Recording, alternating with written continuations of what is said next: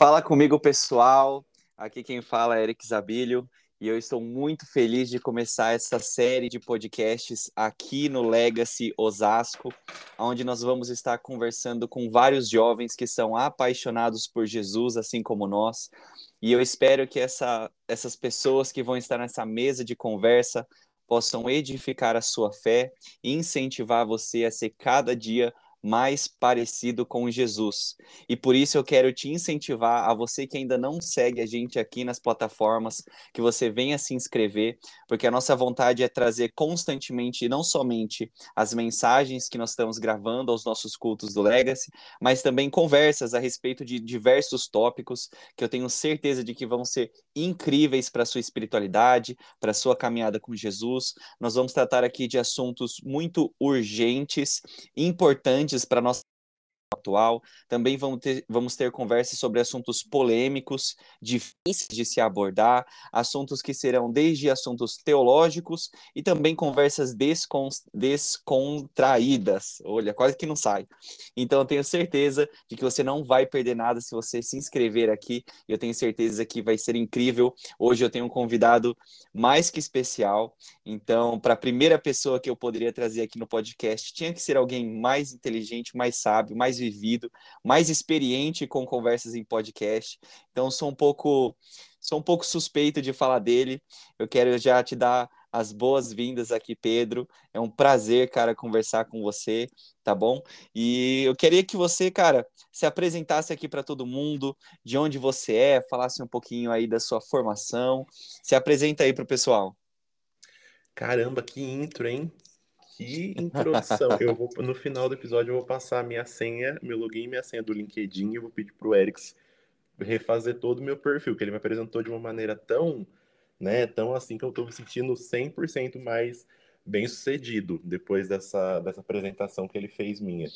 É, pessoal, muito bom estar aqui com vocês. Estou me sentindo muito honrado de ser o primeiro convidado né, dessa nova fase do, do podcast do Legacy. Eu me chamo Pedro Gaspar, tenho 27 anos, sou jornalista. Até algum tempo atrás eu fui produtor e repórter de TV, e aí abandonei esse campo do jornalismo para poder me dedicar ao estudo da teologia, que foi onde eu conheci o apresentador do podcast, inclusive, durante o seminário, durante o Carisma lá em BH. E hoje trabalho né, focado em produção de conteúdo para redes sociais, mais especificamente para uma ONG chamada Nations Help. A gente socorre crianças em situação de vulnerabilidade nas nações, no Haiti, no Brasil, na Venezuela, no Paraguai e também no, no Camboja. É, sou da Assembleia de Deus, né? Sou pentecostal, sou assembleiano. Na minha igreja sou responsável por coordenar a parte de ensino e também a, a questão dos voluntários, né? Que fazem ali a recepção, das pessoas para o culto, dos visitantes. E também, quando sobra um tempo, né, nesse meio tempo entre uma coisa e outra, eu também sou pesquisador do Laboratório de Mídia, Política e Comportamento da PUC de São Paulo. E acho que tá bom, né? Já tem muita coisa. Olha, eu não sei se alguns dos nossos ouvintes já assistiram Game of Thrones, mas apareceu aquelas apresentações de reis. Exato. Com muitos títulos o fulano primeiro, né? O primeiro da casa da PUC, né? O segundo do seu nome. é Exatamente. Pedro, voltando um pouquinho então como a gente se conheceu, eu sempre gosto de mencionar que eu fui muito mais magro, então em época de seminário você conheceu o Eric solteiro mais magro. Porém, Pedro, formado, jornalista, atuando na área, e abandonar tudo para se dedicar ao estudo da teologia, o seminário Carisma da Igreja da Lagoinha. Como foi para você, cara, esse esse passo tão dado aí? Talvez algumas pessoas não necessariamente vão abandonar, por assim dizer, o seu trabalho, a sua profissão, mas como é assim dar esse passo para se dedicar ao estudo mesmo? Se você puder falar como foi para você? É, exatamente. Acho que é importante isso que você disse, né? Nem sempre Deus ele vai pedir para que todas as pessoas abandonem, né? Por exemplo, o emprego, mas pode ser que Deus peça. Então é, é importante a gente estar tá sensível à voz de Deus, entender aquilo que Ele tem para gente, aquilo que Ele está nos pedindo.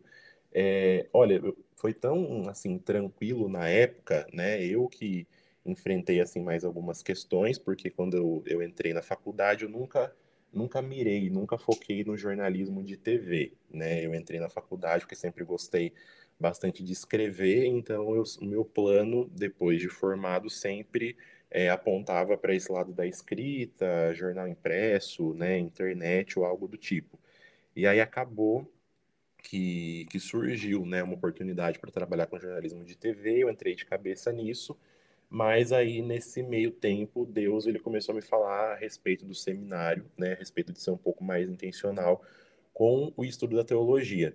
E aí eu entrei nessa, nessa mini crise, né, a respeito de fazer uma coisa ou outra, né, eu precisaria necessariamente deixar a televisão para poder me dedicar ao estudo de teologia. Nessa época o carisma não, não funcionava EAD ainda, né, então eu precisaria necessariamente ir para Belo Horizonte.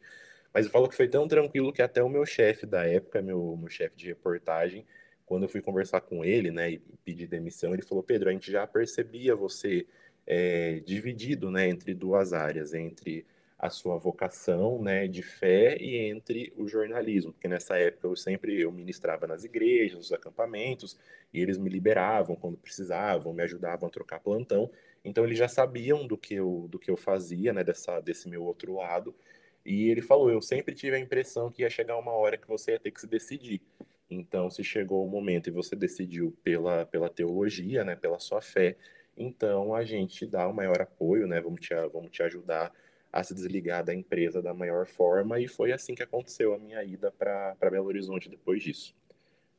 E como alguns dos nossos ouvintes de Osasco já são carismáticos, nós temos um polo do carisma na nossa igreja em Lagoinha Osasco, incentivamos muito a todos participarem, né, se aprofundar cada vez mais no conhecimento de Deus com uma teologia mais prática para o dia a dia, voltado mais para uma vida ministerial, no caráter. É, como foi para você morar com o apresentador desse podcast? Porque talvez nem todos saibam, depois, enquanto eu era seminarista, você se mudou para Belo Horizonte e a gente acabou morando junto em um apartamento muito pequeno, com mais duas pessoas. Aquele quarto, aquele, aquela casa que, que mal cabia o Espírito Santo se ele quisesse entrar. Foi fácil morar com o apresentador? Olha, gente, contar para vocês. Agora eu vou abrir o. Vou começar o dossiê. A caixa Eric preta. É, vou começar o dossiê Eric Zabilho aqui.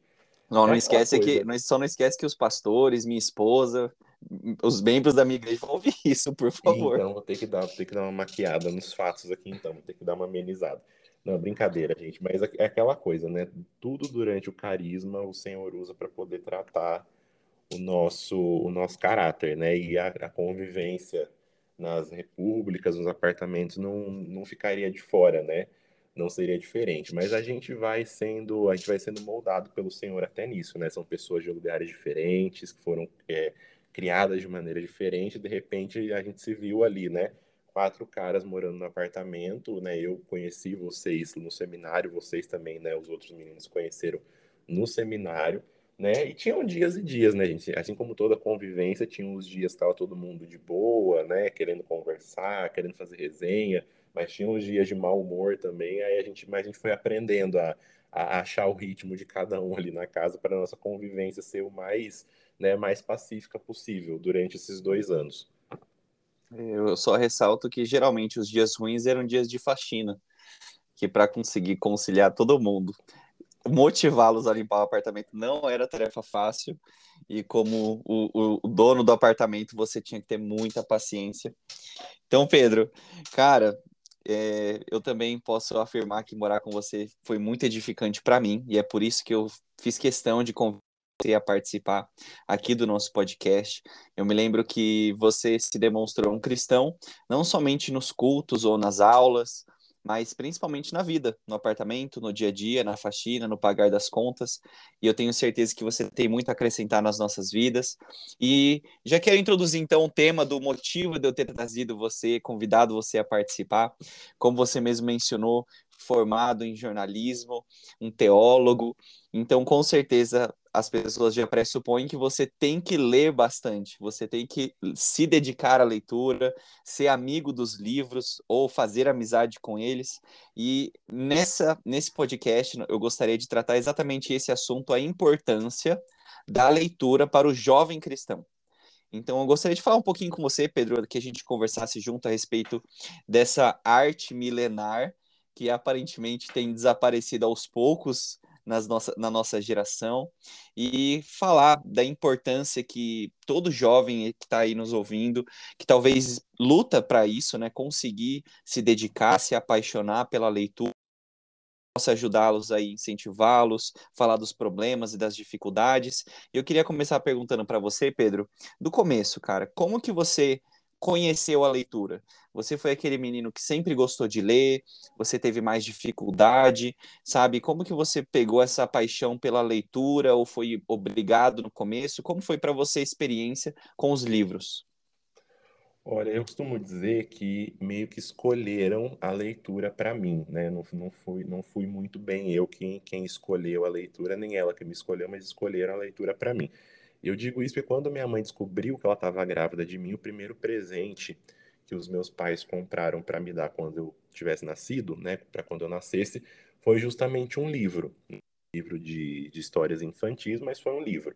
Então o livro ficou, né, guardado esperando até que eu tivesse idade para ler, então por isso que eu digo que né, escolheram a leitura para mim. Mas algo que que eu creio que fez muita diferença, não foi nem a questão de ser obrigado, né, imposto, que meus pais nunca fizeram isso. Mas eu acho que incentivo para a criança poder começar a gostar de ler é, é, algo muito importante. É algo que eu procuro trabalhar com meu sobrinho agora, por exemplo, né? Não de você jogar o livro na mão da criança, falar, não, você tem que ler, se vira. Mas você separar realmente um tempo, sentar com a criança, é, mostrar ali as figuras, ler a história junto com ela é, revezar também, deixar que ela leia, né? Meu sobrinho agora, por exemplo, está na fase de alfabetização, né? Então eu leio um pouco, ele lê um outro pouco. Então acho que essa questão do incentivo que eu faço com ele foi aquilo que foi feito comigo. E aí eu, eu acredito que esse incentivo que, que os meus pais me deram desde que eu era muito novo é, me ajudou a criar esse gosto pela, pela leitura. E aí quando eu percebi já era algo natural para mim não era algo é, pesado, não era uma imposição, mas passou muito rápido a ser algo prazeroso, mas eu creio que por conta desse incentivo mesmo. Não, interessante. Eu, eu posso testificar isso também, que eu achei muito, muito legal. É um dos livros que, que eu li recentemente, no ano passado, um livro muito bom do Rodrigo Bibo, O Deus que Destrói Sonhos. E é um livro muito forte, muito importante para nós, de todas as idades. E ele recentemente também lançou esse livro numa versão mais infantil. E eu me lembro de você ter esse livro, certo? E você está lendo com seu sim, sobrinho. Eu tenho a versão adulta, né? Inclusive, concordo com você, é um livro maravilhoso. Já fica aqui uma indicação para quem está ouvindo o podcast. E tenho a versão infantil que eu dei de presente para o meu sobrinho, né? Quando o meu sorvete cai. Fica a indicação para os pais que estão ouvindo, para quem também tem né, crianças pequenas em casa é maravilhoso. Então, e eu acho engraçado, Pedro, porque para mim, a minha experiência com a leitura já foi um pouco oposta. Eu já, já, já me envergonho por dizer que provavelmente os primeiros brinquedos que eu mais gostei foi a bola de futebol. Talvez, como muitos, não tive esse hábito de leitura desde muito cedo. Sim. Até mesmo na escola, é, não tinha muito interesse ou dedicação pela leitura, geralmente lia o mínimo possível. Então, tanto que quando eu comecei a minha carreira de estudo, eu procurei algo mais voltado para exatas, porque eu não gostava de fazer interpretação de texto, de ter leituras muito grandes para fazer, sabe? E a, comigo a leitura já foi mais goela abaixo. Então, quando eu me converti de fato ali para os meus 18, 19 anos, onde eu tive um encontro pessoal com Jesus, eu voltei na minha memória e eu me lembro muito, eu geralmente conto isso, a minha inspiração para leitura sempre foi meu pai. Meu pai, muito dedicado, sempre lia muito a Bíblia, sabe? Me obrigava a ler também, sabe? Nessa época de criança, ele me obrigava a ler a Bíblia, e digo obrigava porque eu dava trabalho, mas quando me converti, eu vi a necessidade de ler, sabe? Porque afinal de contas, todos os pastores, líderes de célula, de GC, todo mundo falava para mim uma coisa: leia a Bíblia. E eu falava, bom, então agora eu tenho que ler isso mesmo. E foi só então, lá para os meus 18, 19 anos, que eu abertamente falo que eu comecei a ler mesmo, me dedicar à leitura. Então é interessante um dado que, se não me engano, em um livro recentemente que eu li abordando esse tema a respeito da leitura nos dias atuais, sobre como hoje em dia nós temos a maior a maior taxa de alfabetização da história da humanidade, mas ainda assim as pessoas são, como diria assim, analfabetos funcionais, no sentido que ainda que eles sabem ler, eles não conseguem interpretar um texto, não conseguem fazer uma resenha, extrair o conteúdo de um, de um, de interpretar uma questão. Eu me encaixava nisso. E só quando eu fui me dedicar mesmo à minha fé que eu vi a necessidade de, de ler, de aprender a ler. E é por isso que eu também já te pergunto assim, Pedro, se a leitura já é importante para nós como como seres humanos, para nossa, para nossa inteligência, para as faculdades do nosso cérebro.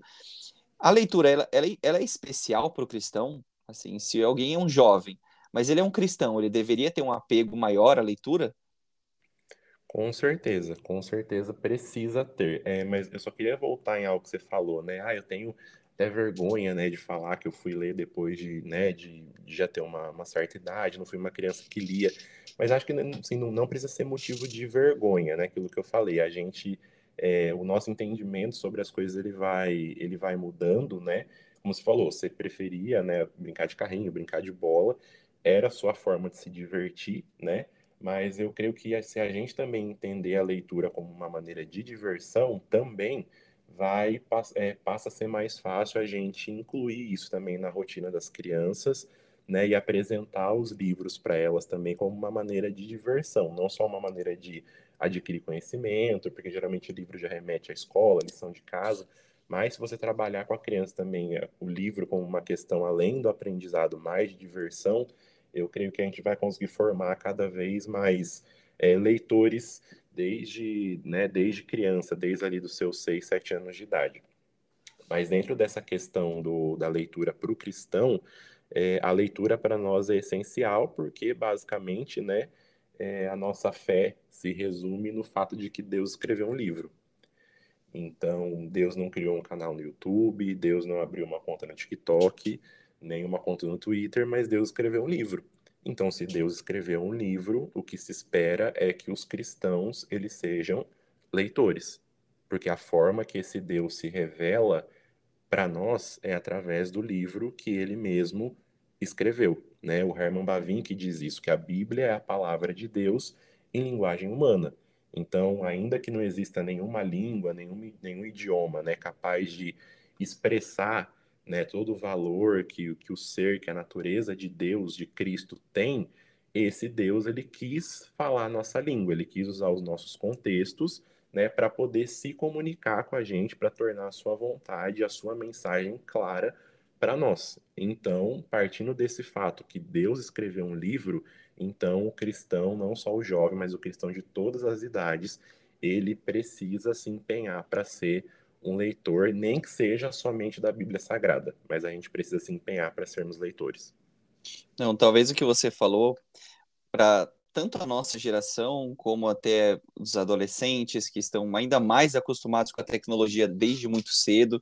Eu já tive meu primeiro computador já não tão velho, né? Mas mais lá para frente, hoje as criancinhas muito cedo. Eu gosto de mencionar isso, um sobrinho da Jéssica, eu vi com os meus próprios olhos. Ele não sabia falar, ele não sabia ainda elaborar palavras, mas ele conseguia abrir o celular da mãe, entrar no aplicativo do YouTube, achar umas musiquinhas de criança da turma do Bita e ele sabia onde clicava para pular o anúncio do YouTube. Caramba! Então, assim, eu acho que o desafio é o que você mencionou, é nós temos a, a, a ideia de que o YouTube, a internet, está aí para nossa disposição, para servir a igreja, para nos abençoar, mas ainda assim nós não vamos encontrar um canal no YouTube de Deus dizendo eis aqui a revelação máxima, nós não Sim. temos no TikTok, nós não conseguimos encontrar um blog que o próprio Deus escreve lá, mas a gente tem acesso, pelo menos aqui no nosso país, de um livro. Um livro, uma coletânea de livros, aonde Deus assinou embaixo e disse para nós assim: leiam, estudem, meditem. E é muito importante, como você falou, é a gente ressaltar isso para os nossos ouvintes, a respeito de que Deus escreveu um livro, sabe? Se, a loucura da nossa fé é exatamente essa. Nosso Senhor, o nosso Deus, a nossa divindade, o nosso maior mestre, que antigamente era simplesmente espírito, mas que se revelou na vida de Jesus Cristo, caminhou no nosso meio, mas ele foi levado aos céus e o que ficou para trás foi um livro, não é? Exatamente. É um filme, né? Já fica aqui uma outra indicação também que expressa muito bem a importância desse livro. É um, é um filme antigo já, mas que está disponível na Netflix, se eu não me engano, até onde eu, eu me lembro. Eles não tinham tirado do catálogo ainda. Mas é um filme de 2010, é, estrelado pelo Denzel Washington. O nome do filme é O Livro de Eli. Talvez algumas pessoas até tenham assistido alguns anos atrás, mas vai ficar Sim, é bem legal assistir, né? E aí é um mundo pós-apocalíptico, a Terra foi devastada por uma guerra nuclear, e aí tem um homem, que é o Denzel Washington, atravessando o país carregando um livro antigo. E ele sabe que esse livro tem o poder de transformar o futuro, e aí o vilão do filme, no caso, está fazendo de tudo para poder destruir esse livro, que no caso é a última cópia da Bíblia que, que existe na face da Terra. Então o filme ajuda a gente a entender um pouco né, o valor da, da escritura. Então, se o alvo da, nossa vida, né, como discípulos de Jesus, é sermos como Jesus, né, é sermos como Ele é em, em caráter, em obras, em ações, e essas obras, o caráter e a ação dele estão registradas nesse livro, então assim, a gente vai ficar rodando nesse em círculo aqui porque não tem como a gente fugir da leitura, né? Deus ele ele revela a sua vontade em um livro. Então, se eu não leio o livro que Deus deixou, eu preciso acreditar naquilo que as pessoas me contam sobre esse livro. E aí, quem gosta um pouquinho de história da igreja sabe que desde lá do começo é um pouco complicado você acreditar somente naquilo que as pessoas te contam a respeito do livro de Deus. É muito mais recomendado, é muito mais seguro que você mesmo leia com seus próprios olhos aquilo que Deus disse a respeito dele mesmo no livro que ele escreveu. Porque se não for assim, você vai ter que ficar refém daquilo que as pessoas acham a partir daquilo que elas leram. Exato. E o que você mencionou a respeito da história da igreja, hoje nós estamos conversando aqui com dois jovens, vamos dizer assim, evangélicos. Somos cristãos protestantes que vieram de uma reforma feita, Sim. histórica, muito importante, mas talvez as pessoas não percebem que o começo da revolução aquilo que em algumas pessoas nós vamos chamar de talvez pré-reformadores, que estavam se esforçando também por uma reforma, a maior parte deles estava se esforçando por traduzir as escrituras para o seu próprio povo. Pessoas, então, John Wycliffe na Inglaterra, nós temos o próprio Martim Lutero fazendo uma tradução da Bíblia para o alemão. Então, grande parte muito importante a respeito da reforma protestante foram homens que viram a necessidade de pessoas comuns, leigos, por assim dizer, terem acesso à leitura, para que eles não somente ouvissem as pregações, explicações, mas que eles pudessem diretamente ter contato com as escrituras sagradas e ler de maneira acessível. E glória a Deus que hoje em dia nós temos não somente no português, mas nós temos diversas variações para todos os gostos, para todos os tipos de leitores. Nós temos várias traduções. A Sociedade Bíblica Brasileira faz um trabalho incrível e tantas outras organizações para trazer várias traduções para que o jovem possa ter mais acesso. Você concorda? Exatamente. Glória a Deus pela vida de, né, de homens foram corajosos é, e batalharam por isso, para que todas as pessoas tivessem acesso à Bíblia na sua língua, né, e não dependessem mais de de, de mediadores, de pessoas que contassem para elas a vontade de Deus, mas que elas mesmas pudessem, né, ler e conhecer qual é a, a vontade de Deus. E até nisso que você falou a respeito da sociedade bíblica, né, das traduções, é, talvez alguém que está ouvindo a gente, ah, Pedro, mas eu não consigo é, ler a Bíblia porque eu não entendo, né? Será que eu sou burro? Será que eu tenho, né, que o problema é comigo? né? Na maioria das vezes não é. Na maioria das vezes, talvez você está tentando ler a sua Bíblia numa tradução que não é a mais recomendada para você, numa tradução que você não tem facilidade de entender. Então, talvez o, a resposta para essa, essa situação, para esse problema, seja você procurar outras versões é, de, de tradução, né? Que vão te ajudar a compreender melhor o texto.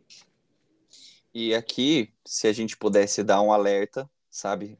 Um, uma pulga atrás da orelha, ou quem sabe um elefante dos nossos leitores, porque isso é um, algo muito perigoso que você mesmo mencionou, é que quando um jovem ele não tem o costume de ir ele mesmo para a leitura, ele ter o contato direto com a Bíblia, será que ele está construindo a espiritualidade, a confiança dele no que Deus, no Deus que se revelou na Bíblia ou no Deus que o fulaninho está pregando no YouTube? E será que o que ele está acessando no YouTube é de fato a, a verdade? Porque, como você disse, se não tem um contato direto com a leitura, vai acabar se prendendo a interpretações, ao que fulano diz, ao que fulano pensa, e a gente nem vai entrar no mérito da questão aqui. Nós temos diversas escolas teológicas, interpretações de texto, e a pessoa pode Sim. acabar se perdendo. E sabe, eu tenho um vídeo que para mim é, eu, eu sempre. Eu não sou polêmico, mas eu acredito que se a gente não se manifestar, as pedras vão começar a clamar, e muitas vezes aquilo que a gente nunca imaginava pode ser usado por Deus para nos cutucar. E um dos canais mais assim atacados, e eu vou concordar, assim, no Brasil, que faz esquetes muito inteligentes, o Porta dos Fundos. Um deles, para mim, é fenomenal, é, é, algo incrível, onde eles fazem um esquete, se não me engano, o título do vídeo no YouTube é a Bíblia, onde um pastor, ele está ali diante da igreja e ele começa a interpretar os textos de maneira ridícula, literalmente de maneira contrária ao texto incentivando as pessoas, sabe, a agredirem umas às outras, é algo bem cômico, obviamente, eles vão, eles vão abusar. Só que a igreja diz, amém, amém, até que um deles fica lendo, pastor, isso aqui não está escrito. E quantas vezes, talvez não tão ironizado assim no vídeo, tem jovens que ainda hoje, se alguém diz alguma coisa que nem está na Bíblia, ele vai dizer amém, porque ele não tem esse costume. Mas, Pedro, como então um jovem que talvez não tem, não, não está acostumado com a leitura, ele já está acostumado com vídeo. Como que ele pode começar nessa caminhada? Se você pudesse dar alguns conselhos bem práticos para esse jovem que diz assim: beleza, eu entendi, eu preciso ler mais. Por onde eu começo?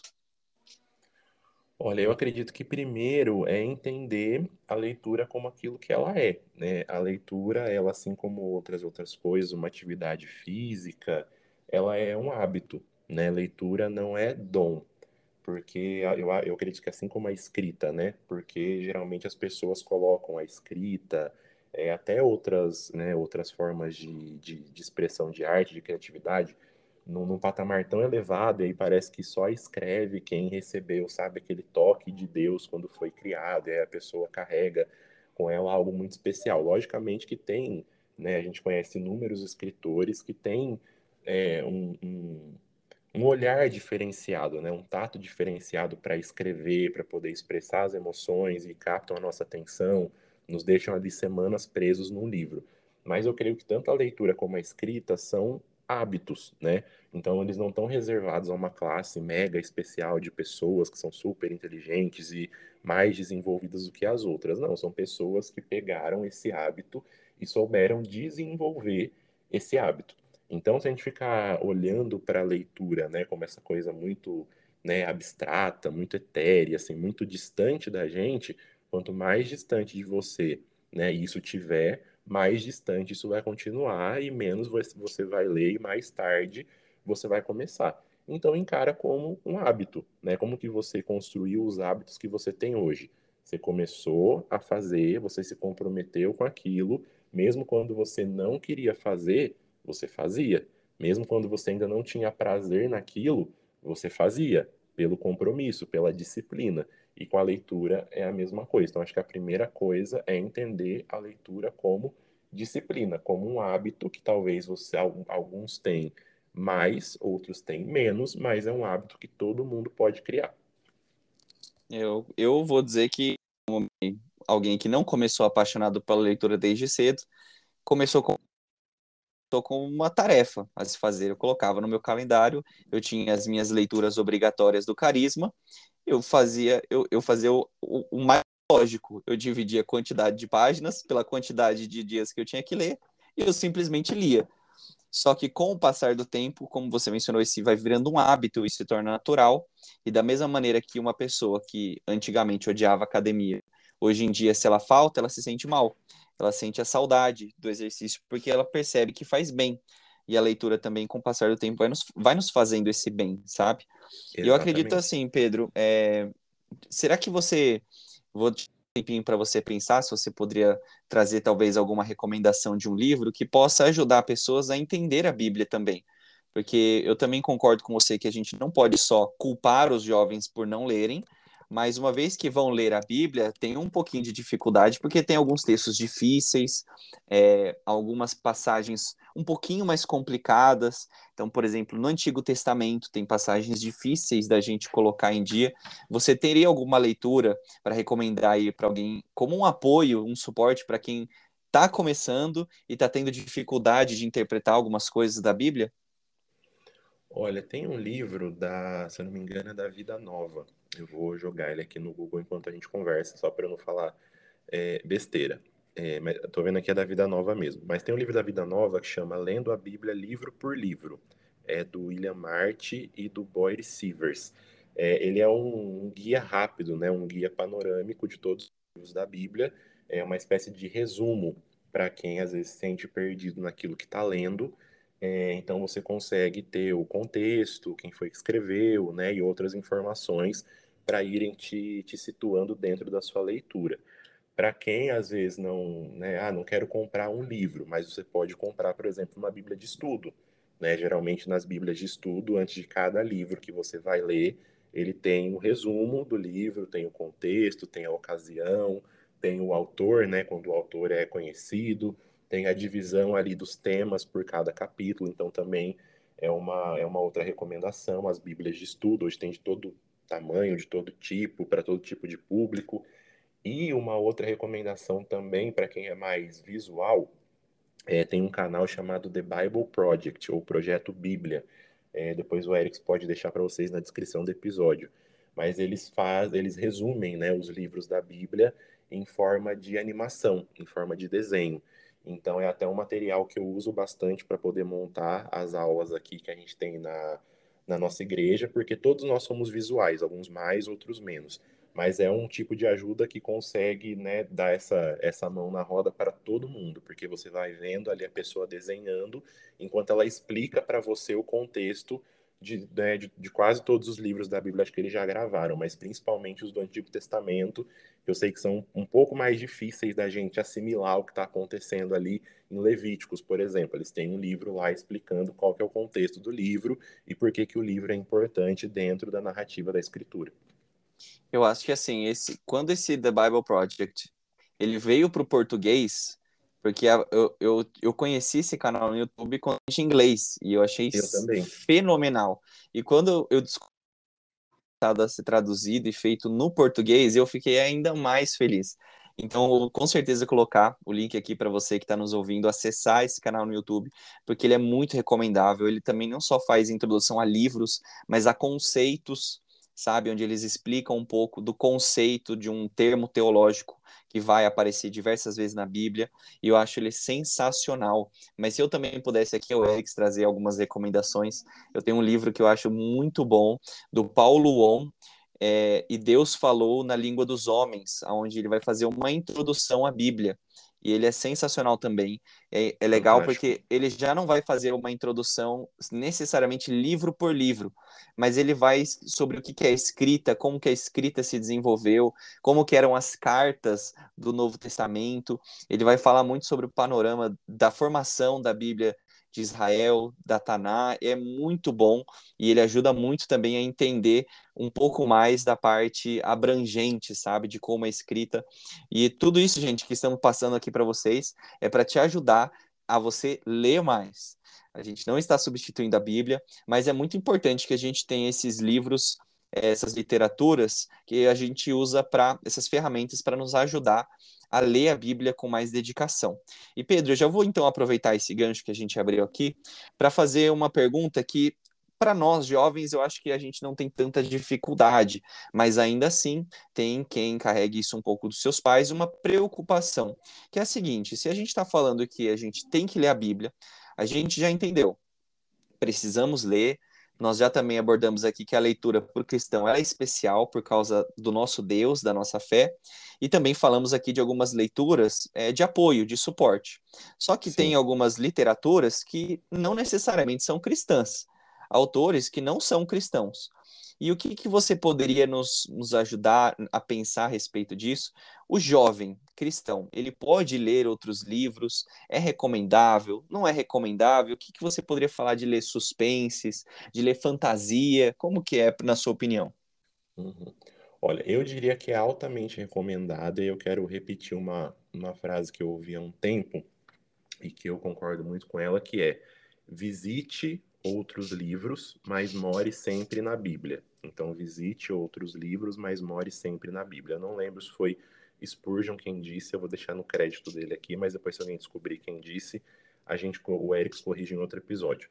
É, então, visite outros livros, mas more sempre na Bíblia, porque o material de, de escrita da ficção, né, ainda que a ficção nos apresente outros universos, outros planetas, então tem reino, tem vilarejo, tem de tudo na ficção.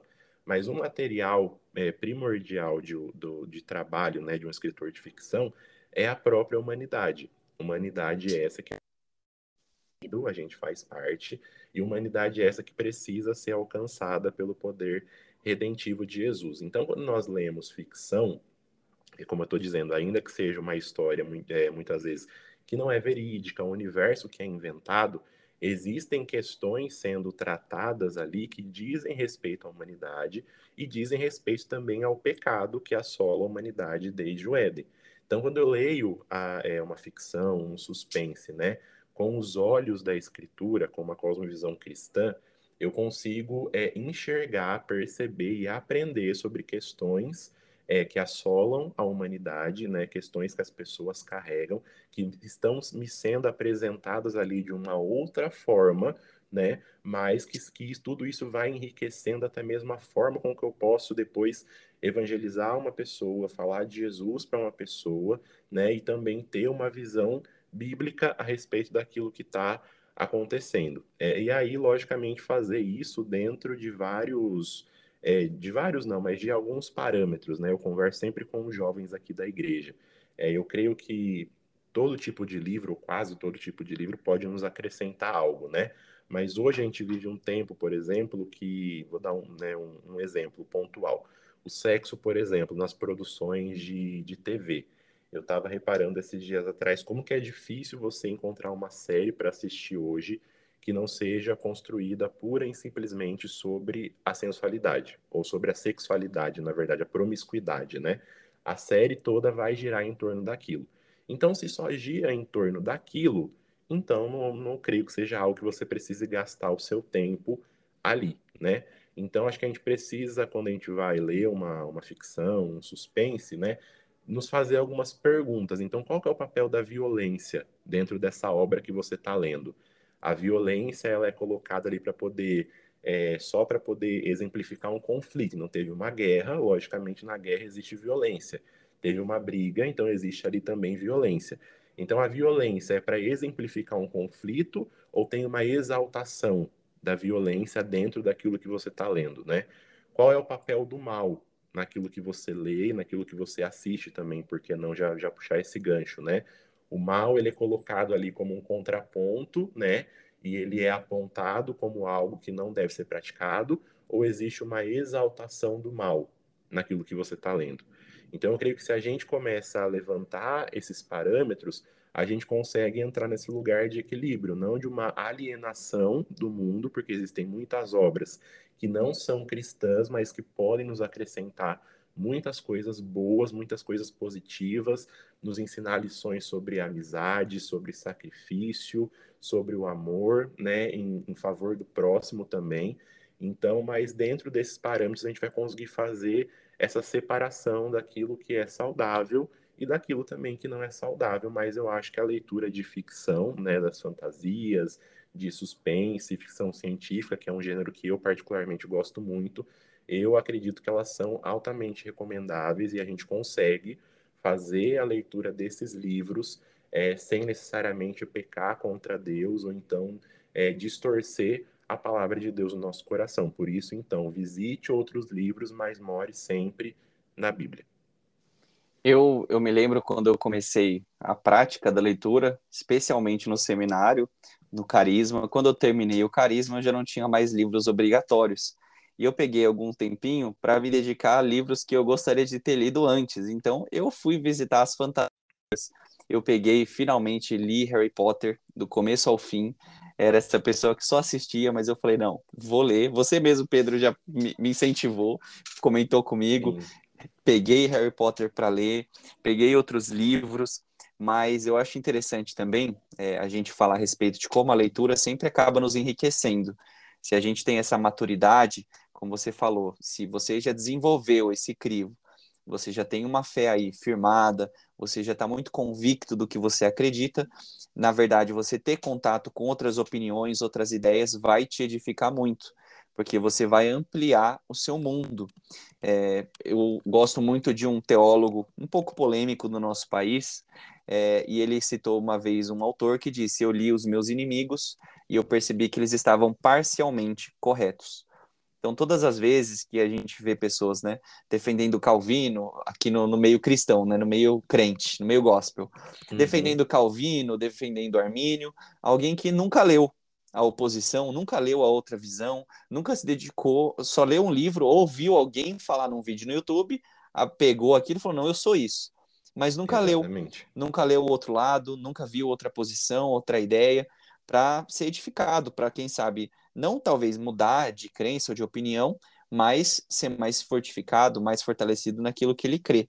E por isso, você que nos ouve, você precisa ler mais, você precisa ler com mais constância, ler bons livros, e para isso é muito importante que você procure o seu pastor, procure a sua igreja local, esteja aí com as pessoas que estão ao seu redor, para que você também possa pegar indicações de livros que já edificaram outras pessoas. Então, eu, Erics, mesmo, já me, já me esgotei de livros que eu pedi para o meu pai, que eu pedi para minha mãe, já tenho uma biblioteca de prints. Eu vejo alguém incentivando uma leitura no Instagram, eu vou lá, tiro um print, e obviamente que a minha lista de compras na Amazon tá gigantesca, né? Eu só não, de, eu só não deixo a minha esposa ficar, ficar acessando lá. E você, Pedro, uma pergunta aqui simplesmente rápida. Você é a favor do livro eletrônico? Você prefere livro presencial? Porque livro eletrônico é mais barato. Que, que você prefere? Olha, nem sempre, viu? Tem alguns livros no Kindle que são mais caros do que os, do que os livros físicos. Então acaba às vezes que os livros digitais às vezes conseguem ser até mais caros do que os impressos. Para mim, né, eu, Pedro, não não consegui ainda me adaptar com a leitura eletrônica, tanto que eu não tenho Kindle. É, quando tem o Prime Day, né, as promoções lá da Amazon, eu me sinto sempre muito tentado a comprar um, mas eu também sempre tenho medo de, de acabar comprando e depois ele ficar, né, virar peso de papel aqui na, na minha mesa de estudo e eu acabar não usando. Mas acho que é super válido, principalmente quando você vai ler é, livros grandes, né? Aquele livro que você. É, tem livros que não dá para você ler fora de casa, por exemplo, porque não dá para você levar na mochila, levar na bolsa, né? As mulheres, porque às vezes é um livro muito grosso, é um livro muito largo, né? Então eu, eu acredito que a leitura digital ajude muito nesse sentido, mas é algo que eu até hoje não consegui romper, mas assim, não tenho nenhum preconceito, sabe? Não, não faço parte daquele clube que livro tem que ser é, impresso. Acho que o importante é ler. Se para você o Kindle funciona, então continua agarrado no Kindle, leva ele para onde você for. O importante é a leitura. Bom, eu espero que minha esposa não esteja assistindo esse episódio, porque ela já está tentando há muito tempo para que eu vá para o Kindle para fazer as minhas economias, só que eu tenho um objetivo, um sonho é, bem humano. Eu tenho a vontade de ter aquelas bibliotecas dentro de casa. Sabe, você, vê, você ouve a respeito das bibliotecas, né, de John, de John Stott, de, de Spurgeon, que vai ter aquela biblioteca gigantesca dentro de casa. Quem sabe um dia, o né? Rick gente... Warren, né, gente? Depois Exato. no Google, Biblioteca do Rick Warren. Aquele, é, ele é um pastor que escreveu aquele livro Uma Vida com Propósito é uma coisa assim de outro mundo. Biblioteca de filme que ele aperta um botão e abre uma parede, depois da parede tem mais livros, enfim. É, é um negócio de doido. Então, se você já gosta de leitura, depois você já pesquisa aí para você já ter o seu, o seu, a sua meta de vida aí também. Mas, Pedro, caminhando aqui para o encerramento, para o final da nossa conversa, é, se você pudesse dar algumas últimas dicas aí para talvez alguém que está ouvindo o nosso podcast, e se você chegou até aqui, eu quero agradecer a sua audiência.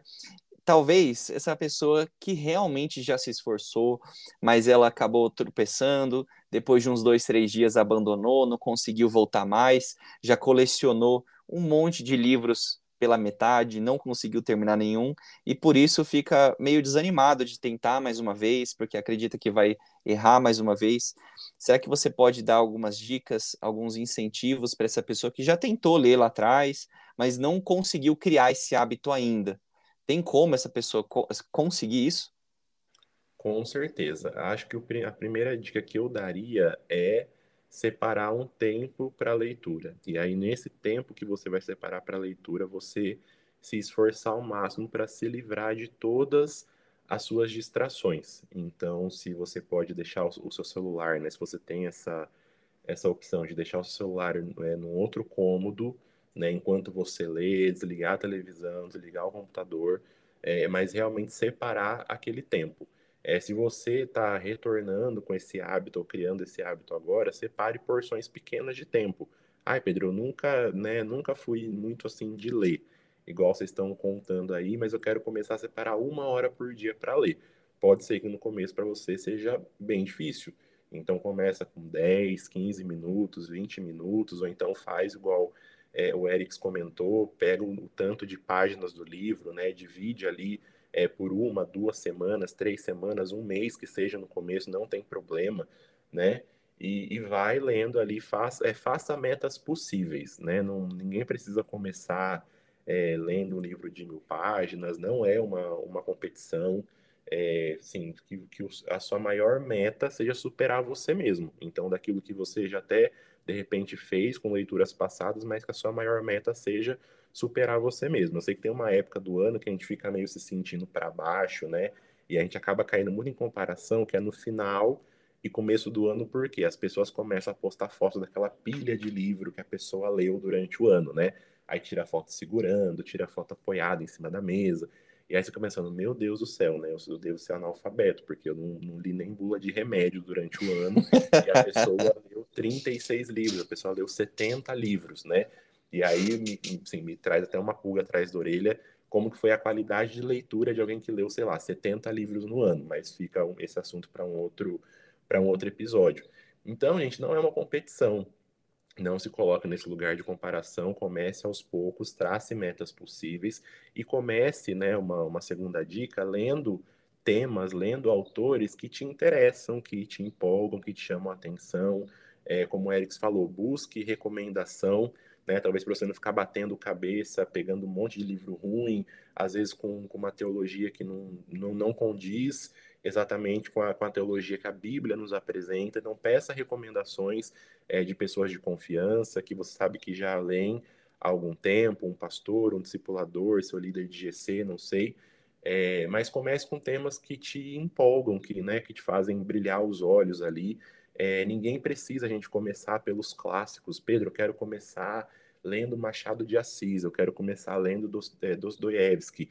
Ninguém precisa começar por, por esses caras, ninguém precisa começar lendo as Institutas de Calvino, né? Porque às vezes a gente tem uma, uma impressão de que quem lê essas coisas, a pessoa automaticamente se torna inteligente. Não, e não é, gente, não é sinônimo de inteligência ler livros difíceis ou ler livros clássicos, de novo é um processo, é um caminho, é uma jornada.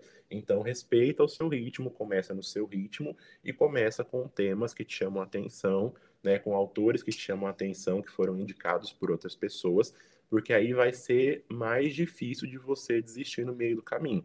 Porque se você já não tem o hábito e você ainda vai querer começar a ler um livro, né, por exemplo, Machado de Assis, é, o outro livro que tem o português castiço que a gente fala, né, aquele português bem mais formal e bem mais antigo, você vai desistir na, talvez nas 10 primeiras páginas. Então, né, não é uma competição, não precisa ficar se comparando, mas trace metas possíveis e comece com temas que te chamam a atenção e com autores que também te interessam.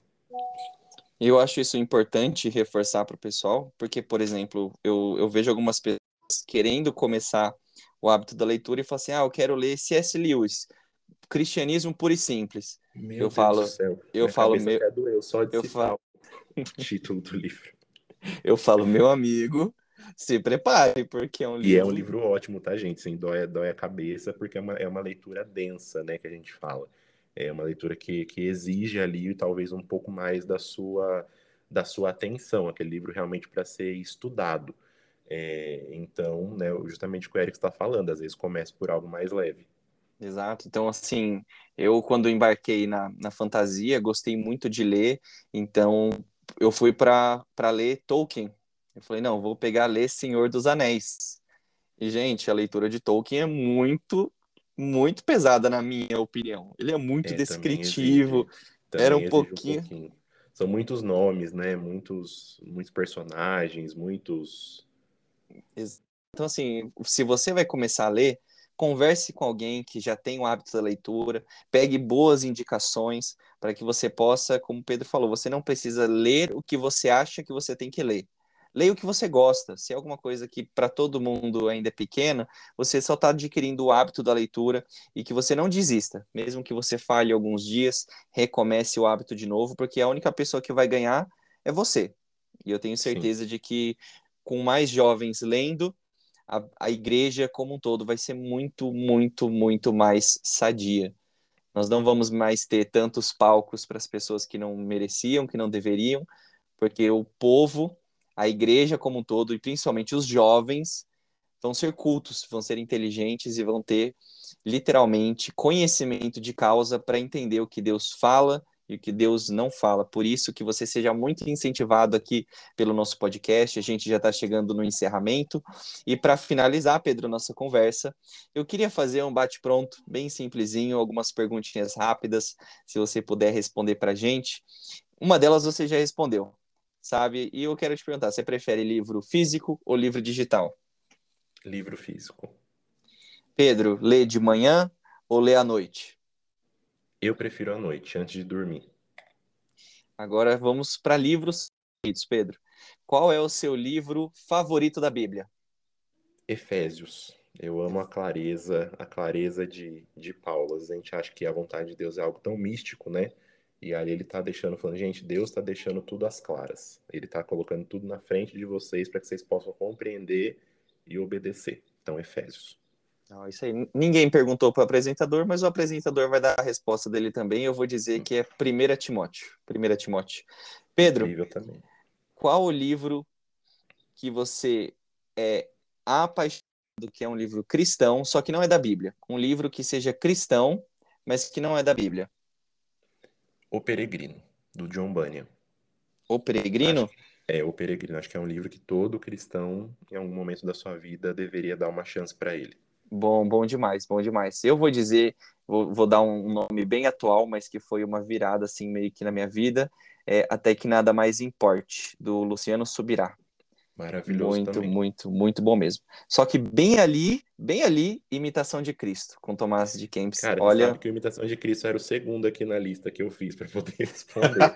então, fica a minha indicação na boca do Eric também. Gente, olha, é, se, se, for, se for para os clássicos, eu vou dizer que a Imitação de Cristo, do Tomás de Kempis, é sensacional. Pedro, agora um livro que não é cristão. o seu livro favorito não cristão.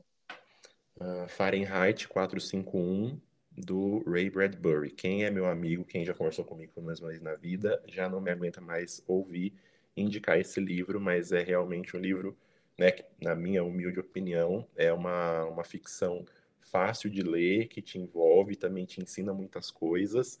É, tem até algumas citações bíblicas ali no meio que nos fazem é, ter uma, uma visão muito especial em relação à Bíblia também, mas o nome é Fahrenheit 451. Pedro, eu vou dizer que eu li esse livro por sua indicação. E eu vou falar aqui para todo mundo que sou seu amigo, e é verdade, gente. Ele fala muito desse livro e eu comprei e li porque você. O filme é bom ou é péssimo? O filme é péssimo. Fiquem só com o livro, gente. Até que façam um filme decente, fiquemos só com o livro por enquanto. O ator é bom. O ator é bom, mas Sim, só o que. ator é o, bom. O B. filme... Jordan, né? O filme Mas é. A, a HBO errou a mão totalmente na, na adaptação, então vamos ficar só com o livro, por exemplo, por enquanto. Eu não sou do, também do time né, que o livro é sempre melhor do que a adaptação, às vezes a adaptação consegue meio que superar o livro, né? Mas nesse, não foi esse o caso aqui.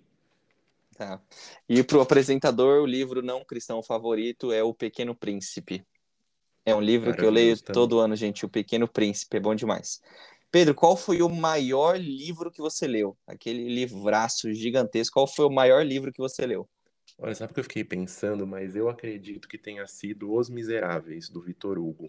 É, a versão que eu tenho dele são 1511 páginas. E não, não lembro de ter lido nenhum livro maior, né? Acho que deve ter, enfim, tem teologia sistemática e tudo mais, mas assim, de leitura corrida que eu tenha feito, eu creio que foi Os Miseráveis do Vitor Hugo.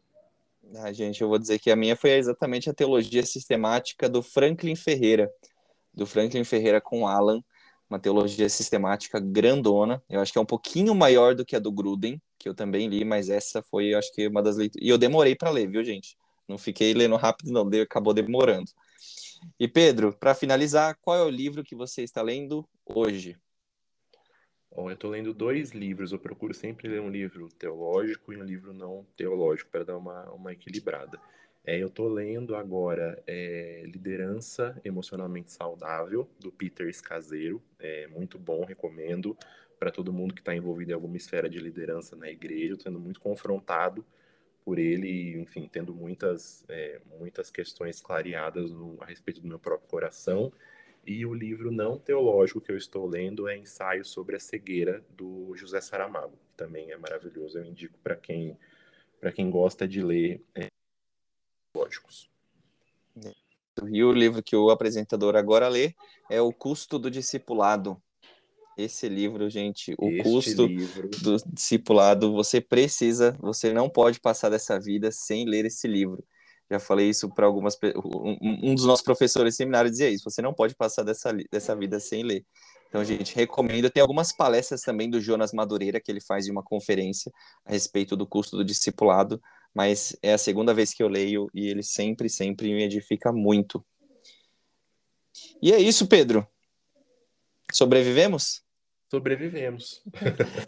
Pedro, quero agradecer de verdade a sua participação. Tenho certeza que vai abençoar a vida dos jovens que estão se dedicando aí a adquirir esse hábito ou manter o hábito da leitura. Eu quero agradecer de verdade pela sua disponibilidade e assim que Deus permitir, não posso dar spoilers, quanto antes você também vai estar participando do nosso do nosso culto presencial em Osasco. Muito obrigado, viu, amigo?